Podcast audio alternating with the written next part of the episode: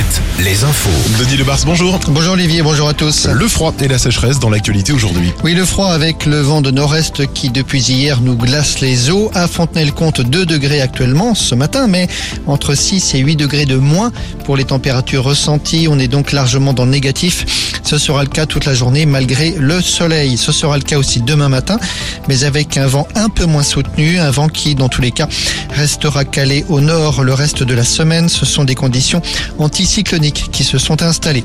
Ce qui nous amène à évoquer cette menace de sécheresse pour les prochains mois et pour l'été prochain en particulier.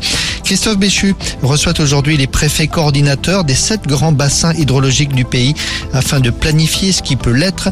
Le ministre de la Transition énergétique recevra la semaine prochaine les préfets de chaque département. C'est mal parti pour un accord sur les prix de la consultation des médecins.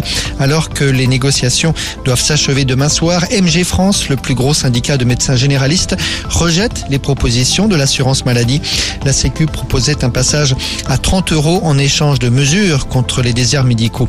Dans le Maine-et-Loire, de nombreux cabinets de médecins généralistes resteront porte close aujourd'hui. Une manifestation est prévue dans le centre-ville d'Angers en début d'après-midi. La disparition de Leslie et Kevin, voilà maintenant trois mois que les deux jeunes gens ont disparu dans les Deux-Sèvres. Toujours pas la moindre véritable piste nouvelle, en tout cas officiellement. Retrouvez l'interview de l'avocat de la famille de Leslie sur alouette.fr et sur notre appli Alouette. Le dossier Palmade, c'est aujourd'hui que la Cour d'appel de Paris doit se prononcer sur le sort de l'humoriste victime, rappelons-le, d'un AVC ce week-end. Trois options possibles. Il reste en résidence surveillée à l'hôpital. Il est placé en détention dès aujourd'hui ou bien il sera placé en détention dans plusieurs jours. Et puis un mot de basket avec le public comblé à l'Arena Loire de Trélazé hier, comblé par la victoire de l'équipe de France face à la Lituanie. Excellente journée à tous sur Alouette.